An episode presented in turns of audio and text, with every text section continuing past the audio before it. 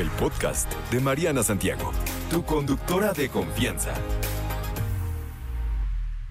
Mi querida Fortuna Dichi, ¿cómo estás, mi Feliz de estar aquí contigo el día de Preciosura. hoy, lista para, para Temazo. celebrar un día. Importante para todas las mujeres. Y, Y los hombres. pida que le cumplan. Y pide que se cumplan exactamente. Sí, oiga, que le cumplan. Es, es para allá y para acá, ¿no? Esto de, esto de la sexualidad es una carretera de ida y de vuelta. 50-50, oiga. Exactamente. No todo para ellos. No se deje, es, pida, pida. es.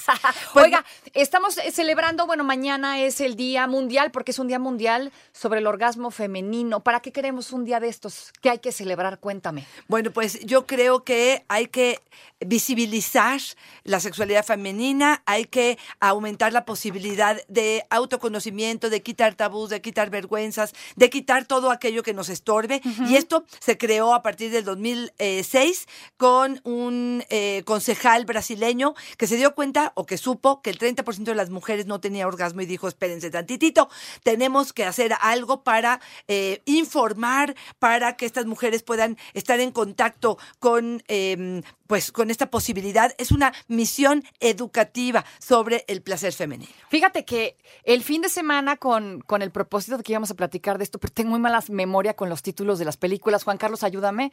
Vi esta película de Meryl Streep que justamente habla sobre una mujer, pues ya bastante, eh, mm, pues grande, ¿no? O sea, ya, ya mayor, vamos, ya divorciada del, del esposo y todo el numerito, que nunca tuvo un orgasmo, que no sabe lo que es.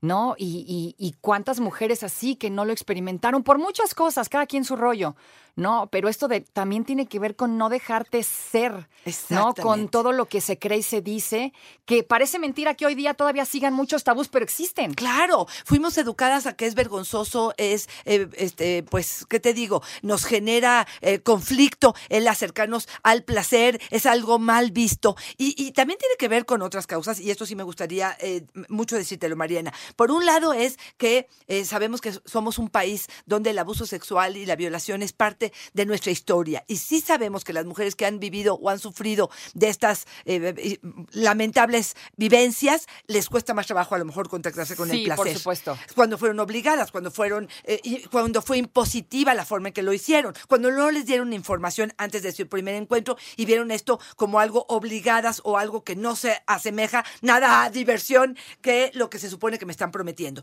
Por otro lado, muchas mujeres no se conocen. La, eh, creo que el conocimiento personal, no solamente del cuerpo, eh, también de la mente, de nuestras fantasías, creo eh, el quitar todos los miedos o las expectativas que tenemos sobre el hombre que tenemos a, a nuestro lado de es que me va a ver eh, gordita o me va a ver las estrías o no va a creer que soy buen amante o me estoy tardando mucho o ciertas cosas nos hacen que digamos, sabes que mejor finjo un orgasmo y dejo que esto se quede en paz, ¿no? Y justo eso de eso habla la película. Todos estos, durante todos esos años fingía un orgasmo esta mujer y no se daba permiso.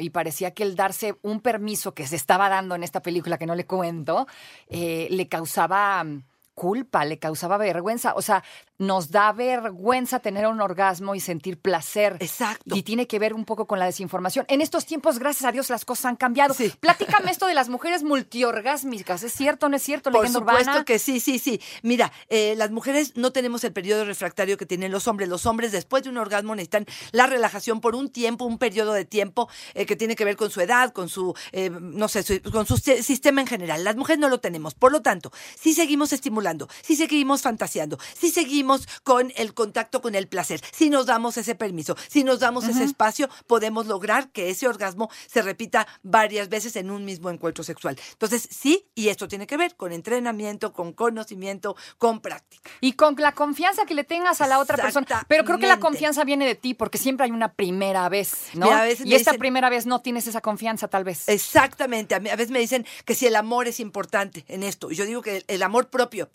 Primero, Sí, ¿no? si sí, yo sí, me claro. quiero y me cuido, puedo y tengo confianza con la pareja, Claro. eh, le puedo decir, oye, oye, te vas muy rápido. Oye, oye, no has Aguanta, entrado sí, por sí. acá. O aguanta, o tú ya acabaste, pero yo no. Así es Exactamente. que tú continúa hasta que esto los dos terminemos, ¿no? Me equivoqué hace rato que te dije, era Emma Thompson, la película. Siempre las confundo. La película está protagonizada por Emma Thompson. Buena suerte, Leo Grande, No así se se, la llama. pierdan, ¿eh? De Sí, verdad no se la es pierdan algo porque mágico. Es increíble. A mí me pareció increíble esta parte donde ella empieza a experimentar la lujuria por primera vez y dice, "¡Ah!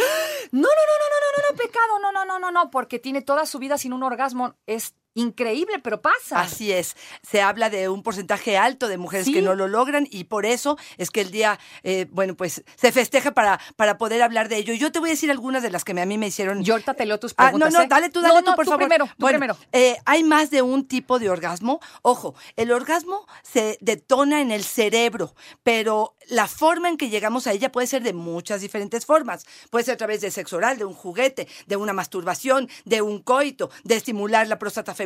Puede ser de muchas formas, Ajá. pero el orgasmo, la expresión del orgasmo es una.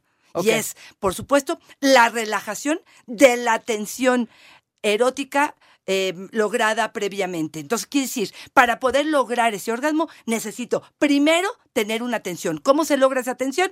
A través de estímulos en zonas erógenas, de imaginación, de fantasías, de excitación. Ese es el objetivo. Y es un trabajo en equipo, perdón, ¿eh? Es un trabajo en equipo, es entre dos. Esa es, esa es una neta bien grande. No es nomás así como de que hay, no, si no pasó, pues es tu culpa. No, amigo. échale ganas. Exactamente. O sea, échale Pero fíjate, ganas. ahí a yo lo que les A digo- todos los aspectos. Sí, muy bien, muy bien. Yo lo que te diría es que a veces ellas no lo comunican, Marianita. Sí, claro, es Entonces, que es eso. O sea, la primera es yo sé qué necesito y le digo a mi pareja y la segunda es mi pareja me escucha empáticamente Sí. y hace lo que yo necesito, La ¿no? pregunta es por qué no decimos nada, por qué nos da pena, pero por qué. Mira, nos da miedo no ser bien, bien vistas, a lo mejor por ser juzgadas, a lo mejor Mm. por eh, eh, qué va a pensar la pareja de mí, va a creer que no es buen amante. O sea, va, hay muchas cosas atrás de eso. A mí me encanta pensar en una relación Ajá. horizontal, donde los dos tengamos el mismo derecho de expresar nuestras necesidades. Pues yo creo que el derecho lo tienes, nada más no te lo tomas, ¿no? Perfecto, y, y tal vez es cultural. Aquí fíjate que alguien me dice esto. Si alcanza el orgasmo, ¿qué? ¿Ella ya está satisfecha? Si ella alcanza el orgasmo, Ajá. ¿está satisfecha? ¿Ya está satisfecha? Mira, habrá que verlo, porque probablemente eh, en el, en- ahora sí que en el... O sea, hay gente que no tiene llenadera, sí, eh, también. eh, por un lado eso, sí. Totalmente. Pero a lo mejor me trataste medio br- brusco, no eres tan atento, te volteaste inmediatamente y te fuiste, no me pusiste atención, Ajá. este, no me hablas de palabras bonitas, este, entonces puede ser que tuve un buen orgasmo, pero el entorno, lo que sucedió alrededor de ello, me hace sentir que este encuentro, hay personas que lloran después del encuentro sexual Sí, y sí. a veces esto es una manifestación hormonal, pero a veces tiene que ver porque esto no me dio sentido aunque Ajá. tuve el orgasmo. Oye, aquí alguien más. ¿La masturbación dificulta el orgasmo en pareja?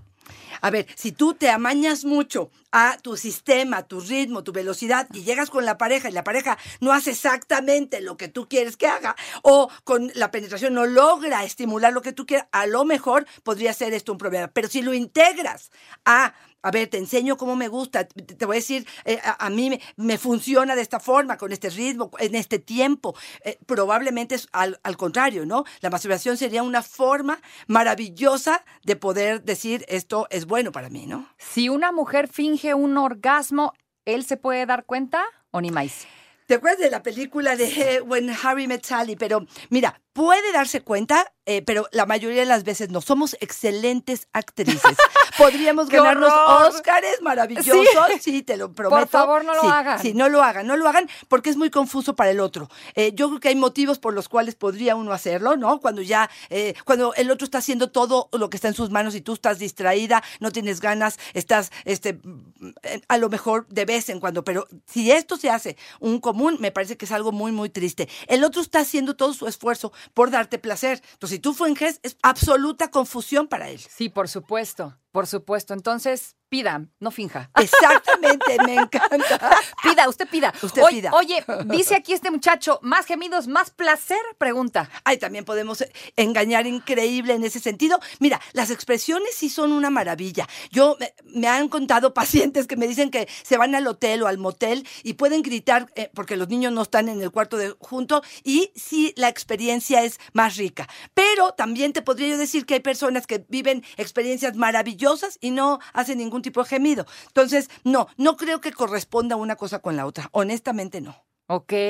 El tamaño del pene influye en el orgasmo de ella. Ya hemos dicho aquí que el tamaño Miles no es. de veces no. No. Otra vez, el orgasmo se detona en el cerebro. El, el área para estimular es todo el cuerpo. Pero si quieres finalmente el clítoris, y el clítoris no necesita el tamaño de nada, porque solamente el roce eh, mínimo, podemos hacerlo con la mano. Con el- Entonces, finalmente, adentro de la vagina, tres centímetros hacia adentro, está la próstata femenina. Con, con un tamaño adecuado, de- pasando de 6 centímetros, ya la hicimos. Entonces, olvídense de eso. Fíjate, el grosor sí importa. Ahí sí te digo. Porque sí, las paredes de la vagina junto Ajá. con los bulbos del eh, clítoris, Ajá. creo que es importante que tengan como contacto con ello. Pero, otra vez, si además de esto estoy agregando mi mano que va a ayudar a que esto O sea, suceda, un vibra... O sea, nada. O sea, nada. siempre se puede. Échale ganas. Yo insisto, échale ganas. Exactamente, Mariana. Oye, dice aquí alguien, ¿qué pasa cuando uno era multi y ahora ya no? Solo uno por relación sexual. ¿El cuerpo cambia con los Ok, años? Qué bueno que lo dices, Marianita.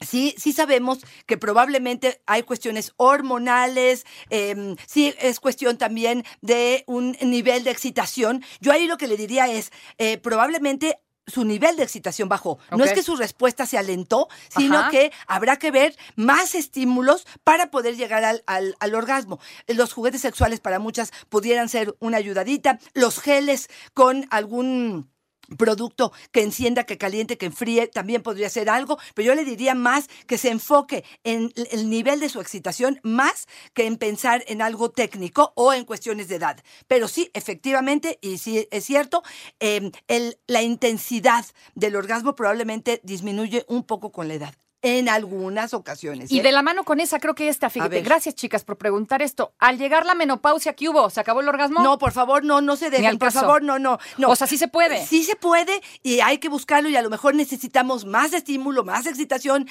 y por eso es que voy a dar mi, mi, mi, eh, masterclass el Sí, no se la 17 de pierdan. agosto. eh, tienen que estar súper atentas. Aquellas que estén disminuyendo su calidad, aplíquense 17 de agosto por Zoom. Es una masterclass. Ven, en mis redes sociales está toda la información. Pero justamente es eso. No se dejen caer, no se compren la idea de que como ya tengo la menopausia, ya cayó. Hay muchas alternativas, ejercicios de Kegel. El piso pélvico es tan Sí, importante, sí, sí, sí, Marianita. hagan- son Ahí buenísimos. Los ejercicios de, de Kegel son muy importantes y buscar otros elementos que nos lleven al nivel de excitación que necesitamos para la explosión del orgasmo. Y me quedo como con 100 preguntas aquí, querida, Híjole. pero bueno, para más dudas y demás, ¿dónde Por te favor, encontramos? Arroba Fortuna Dichi en mi Twitter, Fortuna Dichi Sexóloga en mi Facebook y en Instagram estoy como Fortuna Dichi. Y ahí está la información sobre esta No te preocupes, Mariana estará de regreso muy pronto. Recuerda sintonizarla de lunes a viernes de 10 de la mañana a 1 de la tarde por 88.9 Noticias. Información que sirve. Tráfico y clima cada 15 minutos.